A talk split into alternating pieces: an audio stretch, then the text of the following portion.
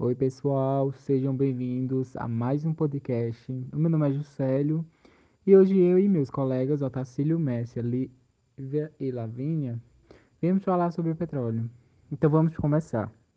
Para quem não sabe, o petróleo é uma fonte de energia não renovável, ou seja, se acabar, acabou. Não tem como ele se renovar e o petróleo é responsável por 37% da produção de energia no mundo.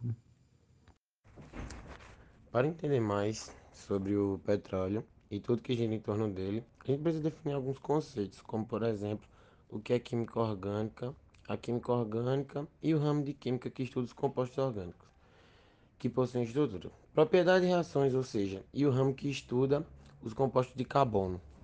Outra coisa que a gente precisa saber é o que é o petróleo e por que a química orgânica estuda ele, né? Para começar, o petróleo é uma mistura complexa de compostos orgânicos que é gerado pela decomposição lenta dos pequenos animais marinhos que foram soterrados é, em um ambiente com pouco oxigênio. É...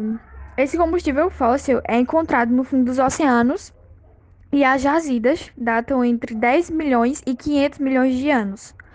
O petróleo é um líquido escuro, é viscoso e inflamável e ele é menos denso que a água. E como já dissemos no começo do podcast, é, por ser uma das principais fontes de energia mundial, ele também é conhecido como ouro negro. A química orgânica estuda o petróleo, porque na sua composição tem compostos orgânicos chamados de hidrocarbonetos. E se for submetido a uma destilação fracionada, o petróleo cru pode dar origem a diversas frações orgânicas com diferentes pesos moleculares. As refinarias são as responsáveis por deixar o petróleo livre de impurezas e de materiais contaminantes depois de fracionado. O petróleo segue para a indústria petroquímica, onde é convertido em diversos subprodutos, como por exemplo a querosene, o óleo diesel, gás natural, gás de cozinha, graxas, gasolinas e os derivados de petróleo. É, eles também estão presentes em cosméticos, produtos de limpeza, tecidos cinéticos, remédios e até em corantes alimentícios. Mas como sabemos, tudo tem seus prós e contras, e com o petróleo não é diferente. Algumas de suas vantagens são: não necessita de muita mão de obra, é matéria-prima de mais de 300 produtos. Entre eles, alguns que nós já citamos e é facilmente armazenado e transportado. Mas suas desvantagens são: poluição atmosférica, exaustão das jazidas. Como já dissemos, é uma fonte não renovável e causa degradação do meio ambiente. O petróleo gera grandes impactos ambientais, como por exemplo, a queima dos combustíveis fósseis libera o gás carbono e por isso é um dos principais responsáveis pelo aquecimento global. O dióxido de enxofre, um dos poluentes que também é liberado com a queima de combustíveis fósseis, é a causa principal da chuva ácida. Eles também são transportados em navios e muitas vezes vemos notícias sobre vazamento de petróleo e óleos no mar que causa sérios impactos à vida aquática. Em janeiro do ano passado, é, em 2020, teve aquele acidente, né, o derramamento de óleo que a gente via nos jornais passando. Inclusive, eu e a a gente viajou para a praia é, nesse tempo aí, em janeiro.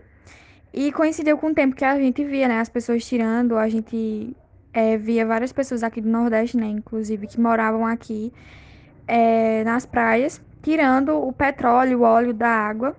E a gente, como a gente tava lá, né, na praia, a gente muitas vezes andando, a gente pisava pá ficava todo preto a gente tinha que limpar.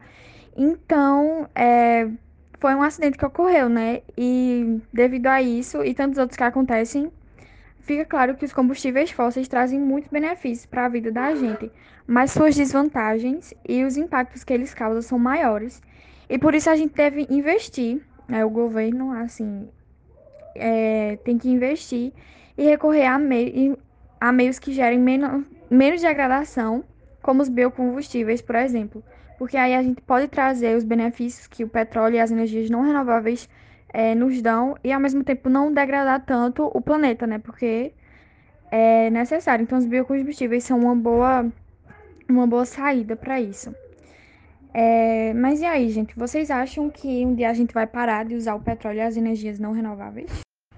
Então, eu acho que a tecnologia ela vai avançar ainda mais nas indústrias, criando assim estudos e pesquisas para que não se use mais o petróleo nos cosméticos e nos seus derivados.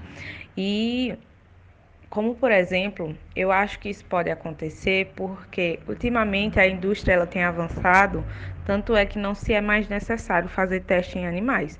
Então eu creio que o, a indústria também pode avançar para não utilizar mais o petróleo em produtos, seja lá eles cosméticos ou não. Então foi isso, galera. Espero que vocês tenham gostado e aprendido um pouco mais sobre petróleo e suas consequências na sociedade e no mundo.